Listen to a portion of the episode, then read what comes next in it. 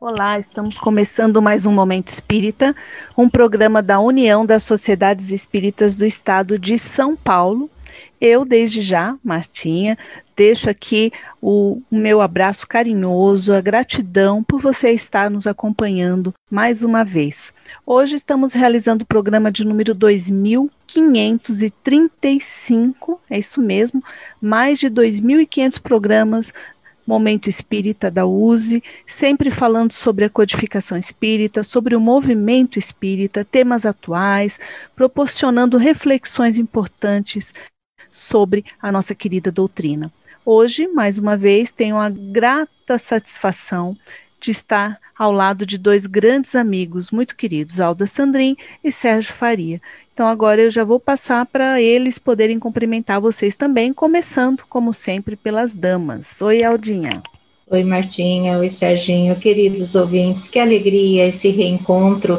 Nós aqui, vocês aí, discutindo Espiritismo, falando um pouquinho do movimento espírita e dessa maneira estreitando os laços que nos unem. Fiquem conosco, o programa está muito gostoso e vai ser muito bom permanecermos juntos durante este tempo do programa. Muita paz a todos. É isso aí, fiquem conosco mesmo. E agora, para os cumprimentos, o nosso querido Serginho. Queridos ouvintes, Martinha, Alda, é um prazer estar com vocês aqui novamente falando sobre o movimento espírita, sobre a doutrina espírita, né? É gostoso falar entre amigos, do lado de cá e do lado de lá, entre nós e entre todos vocês que nos ouvem. Estamos entre amigos de todas as formas ainda que não estejamos lado a lado fisicamente, estão aí os laços de amizade, de afeto que une todos nós, eu estou também estendendo aí aos nossos queridos ouvintes, nos mantém próximos e isso é bom demais. Como é bom demais também ler um bom livro, aquele livro que faz a gente refletir, que faz a gente rever conceitos, aprender coisas diferentes, que proporciona uma diversão sem igual, que nos leva a conhecer outras culturas, outros países, sem sair do lugar que nós estamos. De fato, ler é diversão e aprendizagem. E aqui no nosso programa, cada vez você ouve um livro diferente, para que você possa também assim, ter essa alegria de pegar um bom livro e ter a companhia dele. Hoje nós vamos falar sobre um livro cujo autor é o Antônio César Perry Carvalho. O livro é Chico Xavier, O Homem, a Obra e as Repercussões. Sobre esse livro, acho que é interessante a gente falar o seguinte: ele foi lançado em comemoração aos 70 anos de mediunidade de Chico Xavier. E é óbvio, vamos lembrar, Chico Xavier é realmente uma personalidade bastante querida e que deixou bastante ensinamentos e esse é um dos motivos, além também né, de um grande médium que ele sempre foi, isso levou a ter várias biografias do, do Chico Xavier, e essa é mais uma delas, que fala sobre esse grande trabalhador da doutrina, esse grande trabalhador a serviço da mediunidade, colocou a mediunidade dele a serviço do bem. E é sempre bom, então, conhecer um pouquinho mais sobre a vida dele. Vocês concordam, meninos? Sem alta. A vida do Chico foi uma vida rica de ensinamentos, né? E, e, e, ele tem causos assim extremamente deliciosos da gente tomar conhecimento. Então, eu, o livro ah, realmente é uma leitura muito agradável e conhecer um pouco mais da vida de Chico Xavier, eu acho que é uma obrigação de todos nós, porque é uma personalidade conhecida fora do Brasil, né? É uma personalidade que foi indicada ao Prêmio Nobel da Paz dois anos consecutivos. Então, eu acho que, principalmente esses que estão chegando agora, que não viveram muito na época em que Chico estava no, entre nós encarnados, é uma leitura muito indicada para conhecer um pouco mais a vida desse grande médium, desse grande brasileiro, desse grande homem que colocou sua mediunidade a serviço do bem e nos deixou aí obras fantásticas para podermos compreender um pouco mais esses mecanismos. É recomendável mesmo. Serginho, antes de passar para você, eu gostaria de fazer assim uma observação para depois, se você quiser até comentar. Eu entre tantas obras que o, Chico deixou, me toca profundamente o trabalho que ele fez no recebimento de psicografia. Muitas famílias foram consoladas graças. As cartas, né, Mar? Exato, as cartas que ele recebeu. Isso, para mim, independente assim de, de, todo o trabalho que foi feito, que é grandioso mesmo, isso para mim tem um destaque muito especial. O que, que você acha disso, Serginho? Martinha, é, é claro que o valor, a importância das obras deixadas por Chico, psicografadas, através da mediunidade do Chico, é inegável, né? Um, é um legado fantástico. Creio que dificilmente algum médium presentemente conseguirá chegar perto do que ele fez. É, e é óbvio que o valor dessas obras é inegável, mas eu, eu, assim como você, você citou a parte das cartas que consolaram muita gente. E eu tive algumas vezes lá na casa do Chico, na casa da prece, etc. Não muitas, eu creio que eu tive umas cinco vezes, mas eu achava, eu, eu acho muito interessante, achava muito interessante a lição viva dele também, sabe, Mar? É, era, eu gostava muito disso. Que lição viva! A paciência de receber um por um, de dar, nem que fosse uma palavra, uma frase, que assim como as cartas também vinham a consolar. E os ensinamentos também nas diversas situações em que ele passou e que as biografias relatam, não foram poucas, né?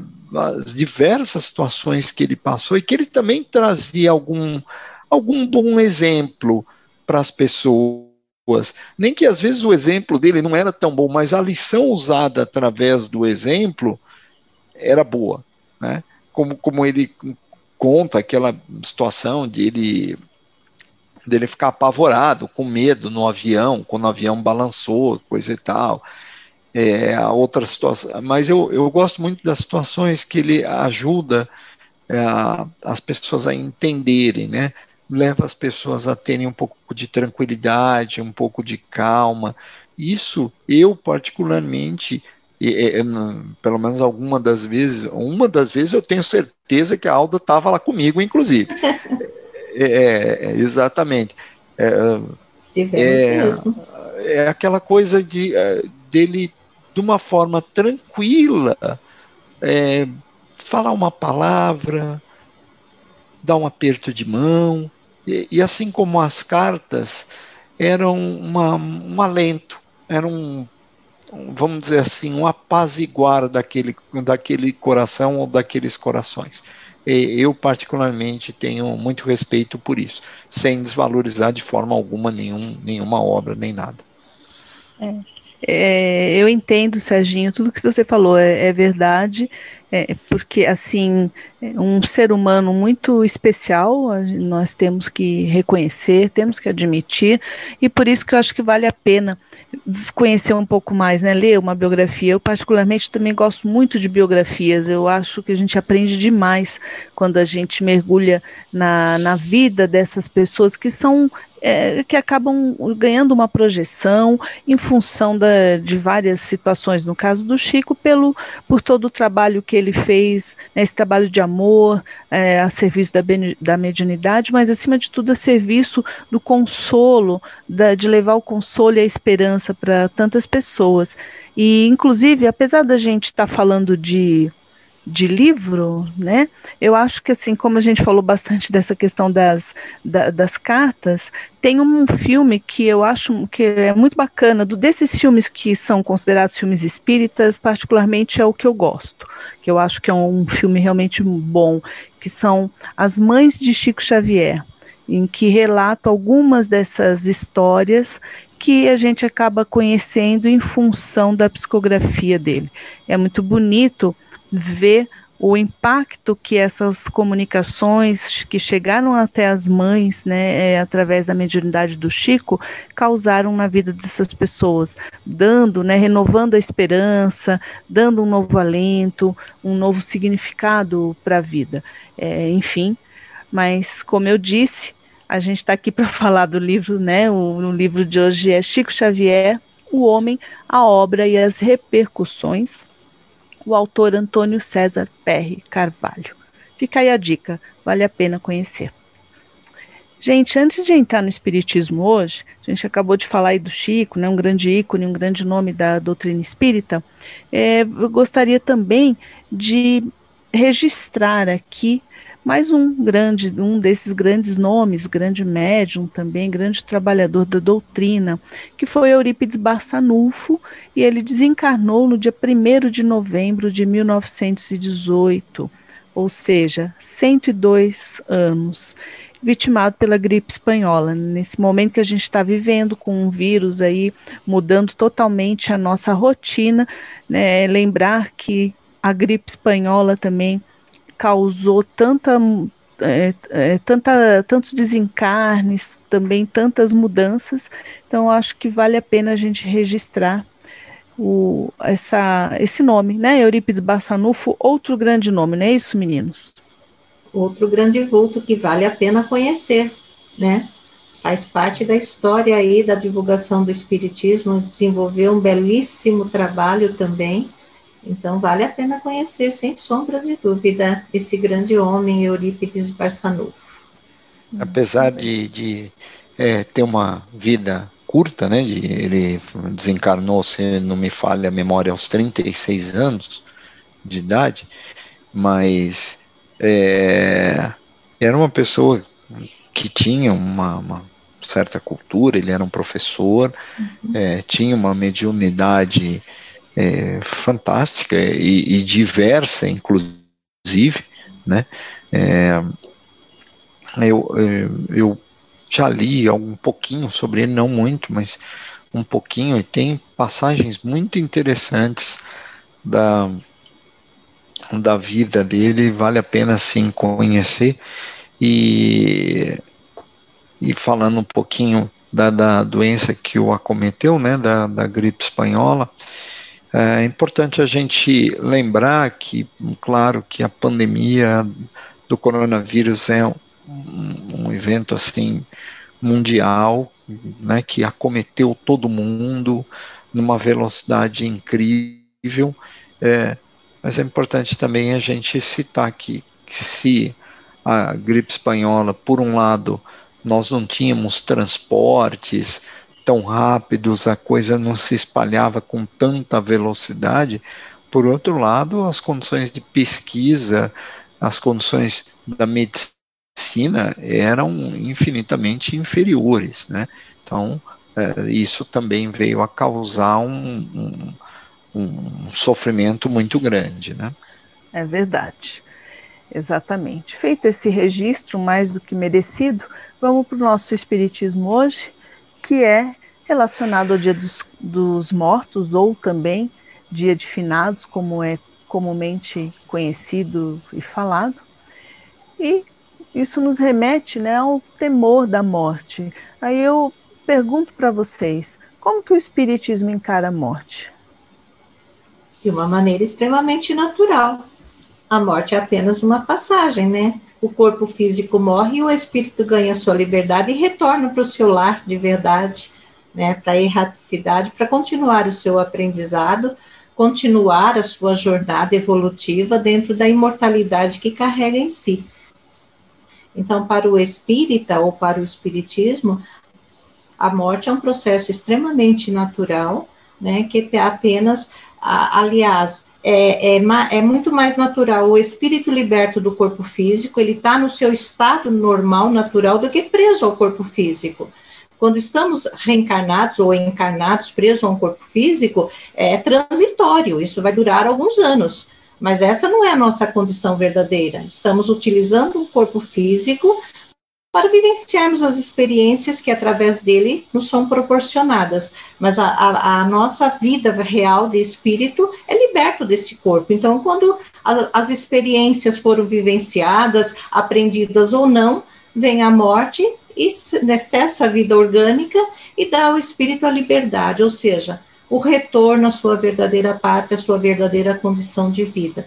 Nos assustamos ainda muito com a morte, ela ainda nos traz muito temor para muita gente, mas se começarmos a pensar como espíritas realmente e a nos conscientizarmos dessa, dessas, desses ensinamentos que a doutrina nos traz, veremos que é apenas um retorno do espírito e que um dia todos nós nos reencontraremos em, em algum momento dessa nossa existência imortal que carregamos, não é, Serginho? Sim, sem dúvida, e complementando o que a Alda muito bem colocou, é, dado, da, na minha opinião aqui, o nosso ainda pequeno conhecimento, né, a gente ainda enxerga a morte como o, vilão, né, a foice que vem ceifa a vida é, das pessoas. É claro que a gente tem um sentimento de, de de buscar a vida de, é, por uma questão de conservação, é um sentimento natural de conservação. Mas à medida que a gente aprenda mais, que a gente conheça mais e crie em nós a, a, a responsabilidade é, da, da nossa encarnação, né, assuma para nós a responsabilidade da nossa encarnação, de que é, viemos no sentido de, de adquirir conhecimento, de crescer, de nos aprimorarmos, de, de deixarmos essa encarnação bem melhor do que entramos, o máximo possível. E no meio desse conhecimento vem o conhecimento da morte ou do desencarne, como nós espíritas dizemos.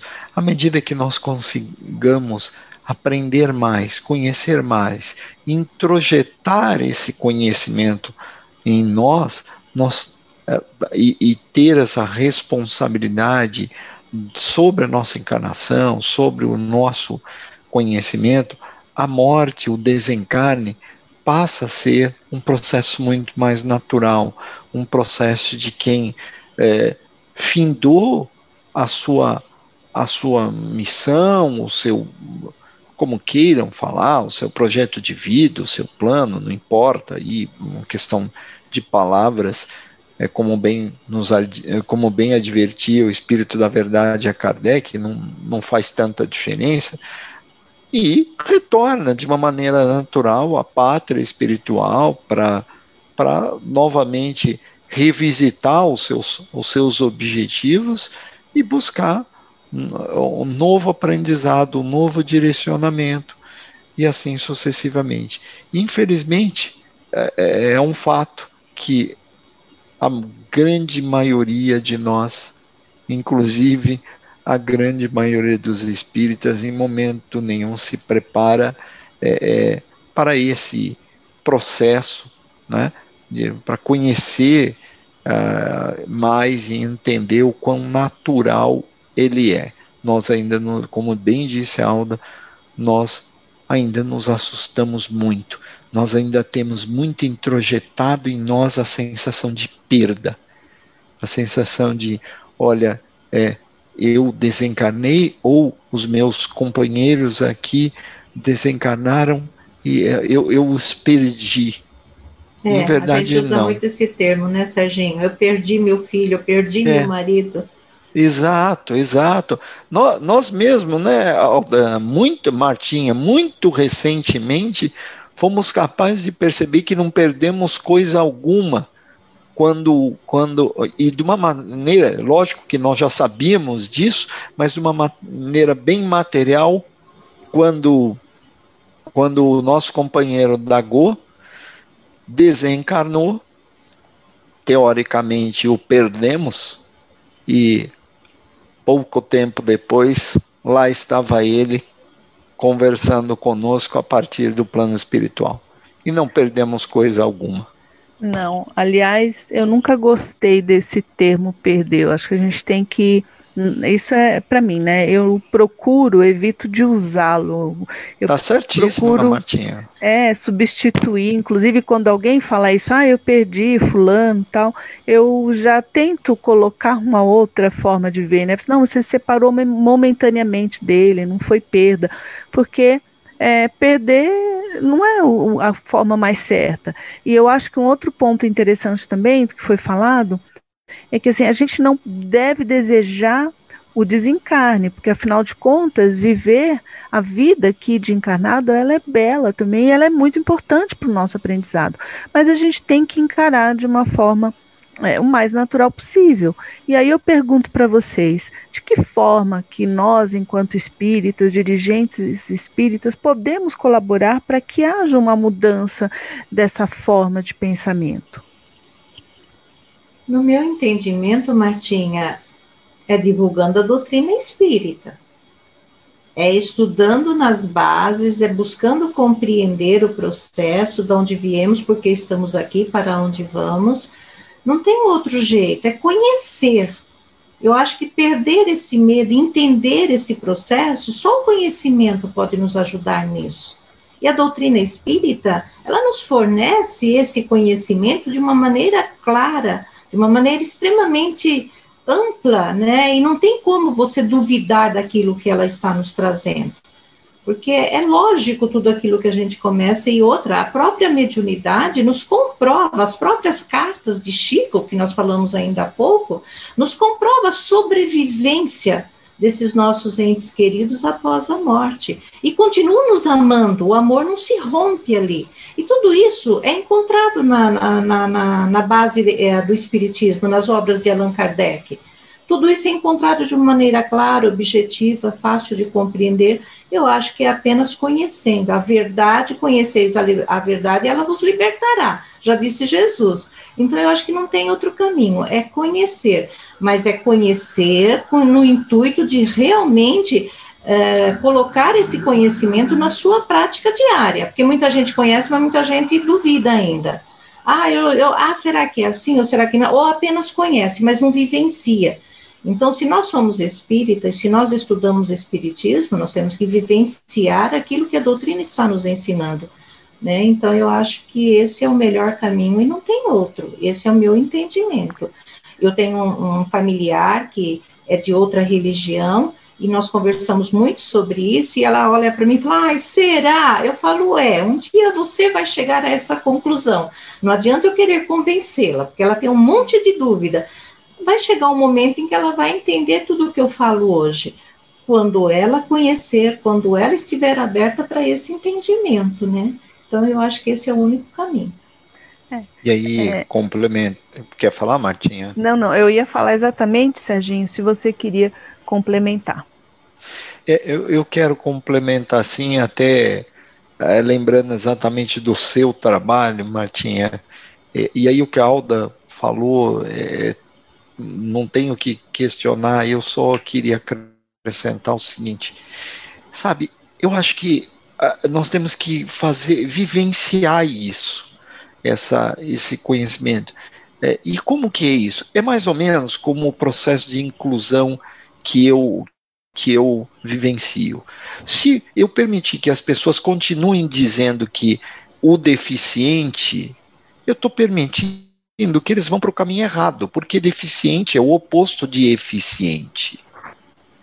E as pessoas com deficiência não são ineficientes. Né? Então, então, o que, que acontece? É a mesma forma, é o processo de educação. Desde lá da criança, onde a gente vai ensinando que não vamos perder nada, nós vamos apenas modificar a forma de relação. Como aquele companheiro que vai viver em outro país por N motivos, muitas vezes por motivos de força maior, por uma necessidade, e nós não conseguimos falar, mesmo com a tecnologia hoje, mas nós não conseguimos falar com ele todo o tempo. Por que não? Ué, porque ele trabalha, ele dorme, ele dorme em horários diferentes de nós, existe o fuso horário, ele tem ocupações. Então, vez por outra, esse companheiro se comunica conosco. E como fazemos isso? Estudando, como a Alda disse, conhecendo e mostrando a todo tempo. E como é que se mostra? Nas menores situações. É se habituar, como a Martinha disse, eu não gosto de dizer eu perdi, eu evito isso. E é verdade. E a gente tem que evitar mesmo, que essa é a forma que nós vamos nos treinando a vivenciar a doutrina espírita, entendendo que não perdemos, não, não tem nada perdido. A hora que a Alda começou a falar, eu lembrei muito da educação da infância, da mocidade, sabe, Martinha? Lembrando que, claro, os adultos precisam também, evidente, muito mais, porque nós somos mais turrões, mais, mais chatos, mais insistentes no mesmo ponto, mas é, é importantíssimo isso começar lá na infância, explicando: olha, não tem nada perdido, não, tá? Nós todos interagimos, nós somos espíritos, agora a gente está nesta situação aqui, daqui a pouco nós vamos estar na outra, e isso é natural. Natural como é a criança crescer, se tornar adulto, envelhecer, é natural. É. À medida que nós tiramos esse mistério, essa mística, a gente facilita a compreensão. Você falando isso, me lembrei agora de um caso que a gente vivenciou lá com as, com as crianças do centro, em que uma criança de quatro anos, o avô desencarnou e ele era a figura paterna dele, né? Porque a mãe foi jovem, mãe muito jovem, né, com 16 anos, tal, enfim, não quem o pai dele era o avô. E o avô desencarnou, ele ficou muito sentido, tal. E um dia, é lógico, ele, mas ele falava, não, mas o, o vovô não morreu de verdade, foi só o corpo. Ele falava isso, apesar de ter quatro anos. Eu estou falando isso porque às vezes as pessoas têm a falsa impressão que a criança não compreende esse ensinamento tão bonito que a doutrina nos passa, entre tantos. Mas ela entende sim, e vai além. Além de colocar em prática, eu acho que isso talvez seja uma das diferenças também da criança para o adulto, ela tem às vezes mais facilidade de colocar em prática esses conceitos que nós aprendemos na doutrina. Ele resolveu ajudar a avó, porque a avó estava entrando em depressão por conta do desencarne do marido ele chegou dizendo, né, oh, minha avó está com a doença da tristeza, ele não sabia dizer que era depressão, e porque ela não sabe que o vovô não morreu, ela não entende isso, eu preciso fazer ela entender. E aí ele falou, como é que eu faço isso? E eu, a gente conversando com ele, ele chegou à conclusão de que se ele fizesse um desenho mostrando o corpo do avô sepultado, mas o espírito livre, que ela conseguiria entender. E ele fez esse desenho, que ficou uma graça, por sinal, dele, aquele desenho de criança e tal. Fora isso também, o que eu achei muito bacana é que ele falou assim que tinha que ser desenhado lá no centro, porque ele achava que lá ia ser mais fácil do avô dele também. Ele achava assim que ia chegar para o avô dele como aquele desenho como uma espécie de recado para entender que aquilo ia ajudar a avó também. E ele fez o desenho, levou para a avó e na semana seguinte ela foi nos procurar com o desenho na mão e ela não se tornou espírita, não passou a frequentar nem nada. Mas ela falou: olha, é, bendito seja essa doutrina aí que explica tanta coisa, porque foi graças ao desenho que o meu neto fez, eu abri minha, minha mente, meu coração para esses ensinamentos e eu vou me esforçar, porque se ele já, o avô já desencarnou, ele mais do que nunca precisa da avó inteira. Então, assim, o entendimento da doutrina, o amor, né, tanta coisa ali envolvida, e conseguiu mudar melhorar a, a, situação, a dor que aquela mulher estava sentindo. Então, de fato, eu acho, eu também penso assim, que os ensinamentos doutrinários, eles são um alento para a gente nessa hora, fazem toda a diferença. E se a gente consegue, de fato, colocar em prática, não apenas, porque é nessas horas é que a gente vai realmente perceber se aquela informação que a gente diz que é tão bacana, que é tão bonita, que a gente acredita, que é, é o momento que a gente vai dar o testemunho. é, eu acho comentar. também que a gente tem que pegar o hábito de conversar sobre morte na, nos nossos lares com a família. Tem família que não gosta, não, não, não vamos falar sobre isso, bate até na madeira, aquela coisa toda. Não, é um assunto que faz parte da vida. Né? Uma vez que você reencarnou, fatalmente você vai desencarnar. Não tem outro caminho, né? Cedo ou tarde vai. Então, precisamos conversar sobre isso de uma maneira tranquila, serena, colocando como um processo natural que uma hora ou outra vai afetar, né? Vai nos levar, vai nos convidar a nos retirar desses corpos físicos e retornar para o nosso verdadeiro lar. Eu acho que isso aí é, é fundamental faz todo sentido, né? De que a gente precisa conversar mesmo e parar com essa mística, com esse negócio de que é, como a Alda falou, né? Tem gente que fala em morte bate na madeira. Não, é fato, nós vamos desencarnar mesmo, vamos nos acostumar com isso, vamos viver o máximo que a gente puder, conservar a nossa saúde, porque o corpo é nosso instrumento de trabalho, Mas assim, é, nós vamos desencarnar, não tem muito o que fazer. Em algum momento mais breve ou a, a, a longo prazo, mas nós vamos desencarnar. E é bom tratar isso com a máxima naturalidade. Para finalizar, então, acho que mais uma vez é reforçar isso para as pessoas que estão nos ouvindo. Que ninguém perde ninguém. Um amor, uma relação que é pautada no amor sincero, ela não se perde jamais. Pode mudar um pouquinho, muda o plano, mas aquele sentimento permanece inalterado e o reencontro é certo para aqueles que nutrem um sentimento sincero uns pelos outros. Né? Então, nós vamos rever os nossos amados no momento certo. Serginho, eu sei que você tem um recado bem bacana para nós. Você pode falar, por favor? Martinho, um recadinho é, é um recadinho para todos lembrarem que é importante a nossa colaboração com a Rede Boa Nova, a Rádio Boa Nova e a TV Mundo Maior. E como é que a gente pode fazer isso? É fácil. É só nós ligarmos para o Clube Amigos da Boa Nova. O número é o 0800 12 018 38. É interessante, Martinha, lembrar que o número mudou um pouquinho. Foi acrescentado um zerinho aí.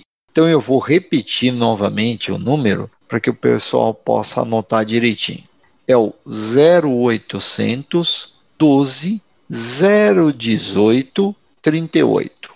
Com isso, a pessoa pode ligar, conversar com o pessoal, explicar quanto que ela pode contribuir, perguntar como poderia ser essa contribuição, como fica mais fácil para ela, e ela com toda certeza vai receber todos os esclarecimentos devidos e conseguir levar a sua contribuição de maneira que possa ajudar a manter a operação da rádio, da TV e a atualização dos equipamentos e tudo mais. Muito bom. Você deu seu recadinho, eu vou emendar o meu também, porque é igualmente importante. Quero convidar os nossos ouvintes a conhecerem Dirigente Espírita, a revista digital que é o canal de comunicação oficial da USE, a União das Sociedades Espíritas do Estado de São Paulo. Dirigente Espírita foi durante um bom tempo um jornal impresso, mas, obviamente, como tudo na vida se transforma, ele também se transformou e agora é uma revista com muito mais artigos, muito mais conteúdo, todos eles de grande relevância, artigos escritos por grandes conhecedores da doutrina. Nós temos informações sobre os vários departamentos que compõem uma casa espírita, temos também notícias das atividades que estão acontecendo pelo movimento, não só de São Paulo, mas no Brasil e no mundo. E vamos lembrar que o distanciamento social não diminuiu o número de atividades, não. O movimento está pulsante, está cheio de atividades bacanas e que você pode acompanhar. E como que você fica sabendo de todas essas atividades tão interessantes? Dirigente Espírita é uma dessas fontes que vai te manter sempre informado. Para acessar Dirigente Espírita é muito fácil. Você entra no site usesp. Eu vou repetir. usesp.org.br www.ecc.org.br. Leia e descubra uma infinidade de informações bem bacanas que vai ser bem útil no seu trabalho na sua casa espírita. E agora, pessoal, chegou o momento da gente falar um pouquinho mais da codificação. Chegou o momento, como diz o Serginho, de colocar um melzinho, né, Serginho? Exato, o mel na boca, o pessoal ficar com vontade, né, de conhecer mais, de aprender mais e poder é, ler e, e, discutir com, com seus companheiros. Né? Não pode ir pessoalmente, né, Martinha? Mas tem um monte Sim. de reunião online, né, para a gente discutir. Nossa, e como tem?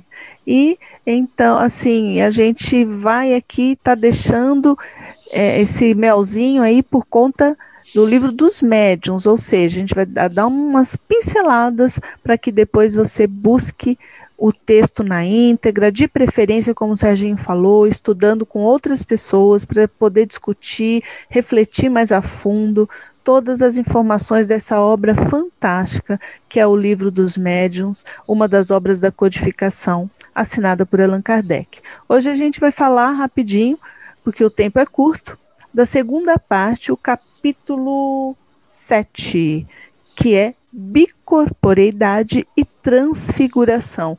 Temas bastante interessantes que pode dar assim realmente deixar muitas dúvidas nas pessoas, não é isso, Aldinha? Sem sombra de dúvida, Martinha, porque a gente acha assim que uh, a gente vê espírito, espírito que já morreu, né? Segundo o nosso termo aí usual. E aí, de repente, vê-se um espírito que ainda está reencarnado. Aí acha que aquele, aquela criatura tem algum dom sobrenatural. Mas esquecemos que todos nós somos espíritos, uns desligados da carne, outros ligados à carne através do processo do reencarne. Mas isso não impede, estando ligado à carne, que nós, como espíritos, possamos exercer algumas funções, né? Quando desligado dessa carne, quando o nosso corpo físico dorme, nós espíritos ganhamos a liberdade. E podemos fazer nossas viagens, nossas aparições, as nossas participações em reuniões, em algumas coisas que somos afins, porque temos esta, esta liberdade, embora ainda presos ao corpo físico. Então, isso é uma, um processo extremamente natural no caso da bicorporiedade, né?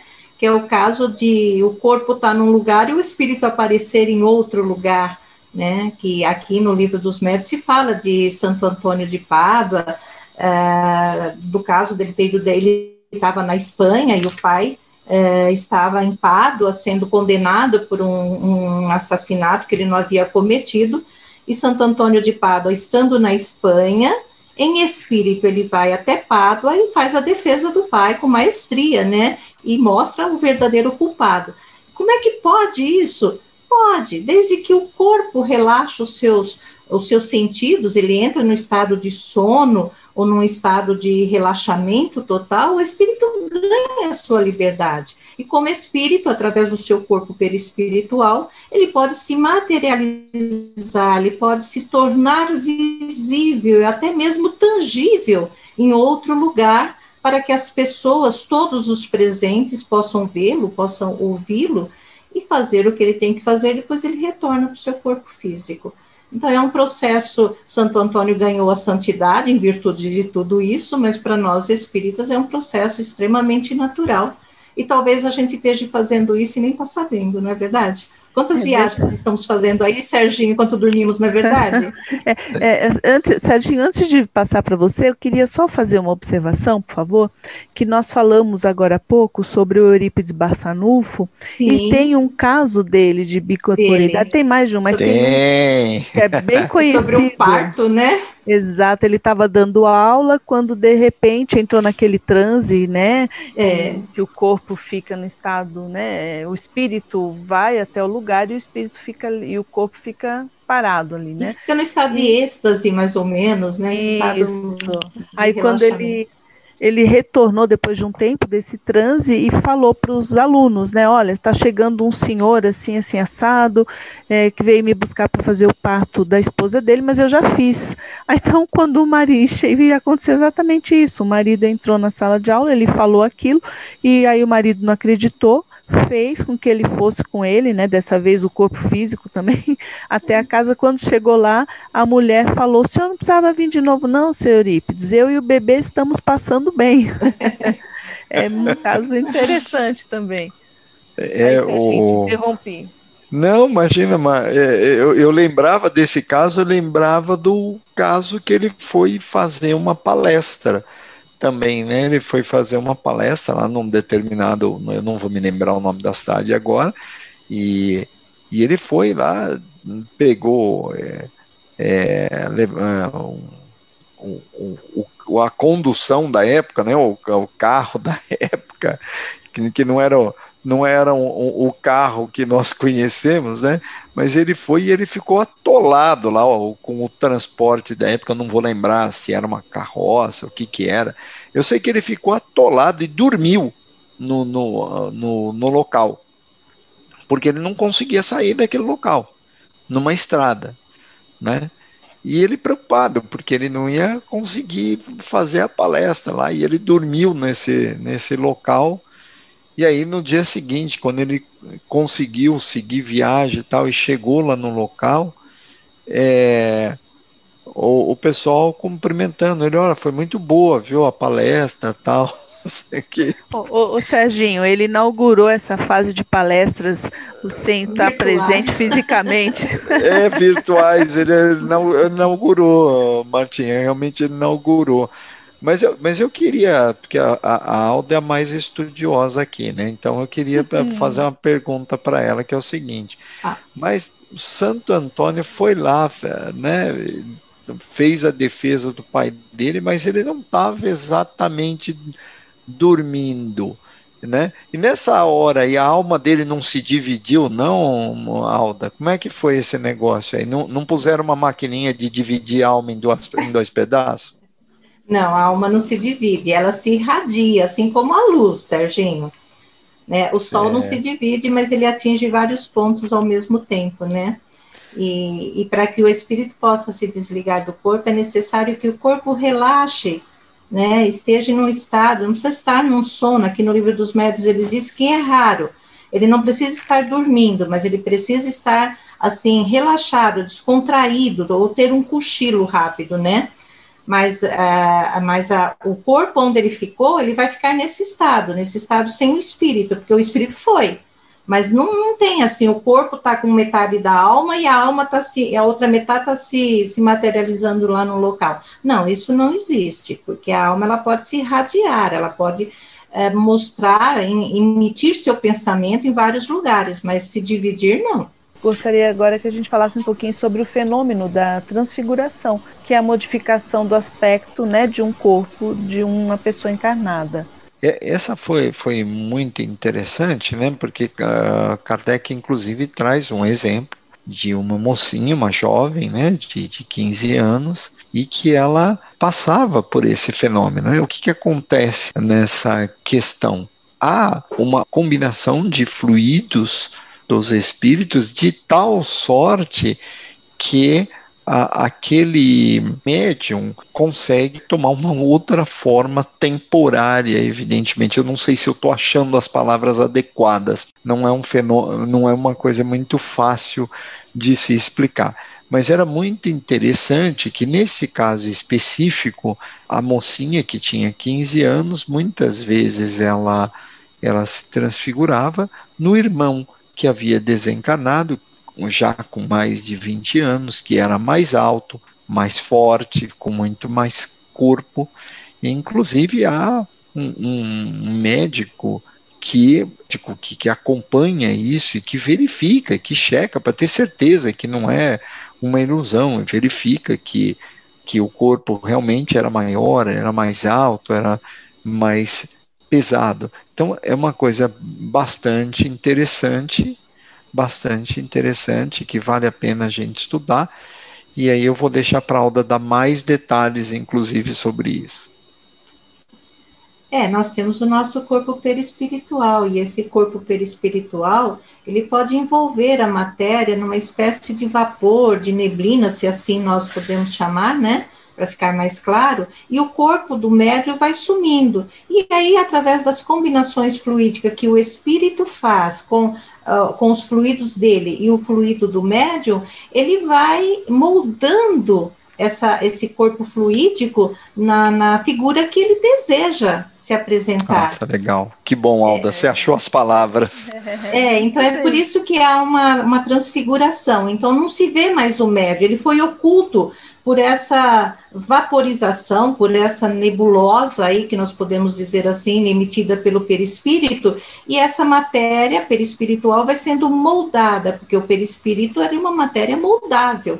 Ela vai sendo moldada com a aparência, no caso do que você citou, do irmão. É bastante interessante este caso. Convidamos os ouvintes a estudarem aí. De, deixa eu só fazer uma observação, Martinha. Tá, é importante ressaltar para as pessoas que o corpo do médium não sofre modificação alguma. Tá? O corpo físico, material, ele é o mesmo, nada muda, não sente nada, não tem nenhuma alteração. Tudo isso, isso. ocorre no perispírito, nessa, nesses fluidos. Perfeito, gente. Interessantíssimo, ó, Livro dos Médiuns, segunda parte, capítulo 7. Porque estudar é muito bom e tem assunto que é palpitante. Queridos ouvintes, um grande abraço, muita paz a todos. Fica aí o nosso convite para que vocês possam estudar Livro dos Médios, capítulo 7. Até a próxima. Um forte abraço a todos, é sempre um prazer estar aqui com vocês e até o próximo programa. É isso aí, um grande beijo para todos. Estudem esse capítulo e outros da codificação. Foi um prazer estar com você. Até a próxima. Um grande beijo. Eu, Martinha, deixo aqui para você uma excelente semana e até breve. Tchau, tchau, gente.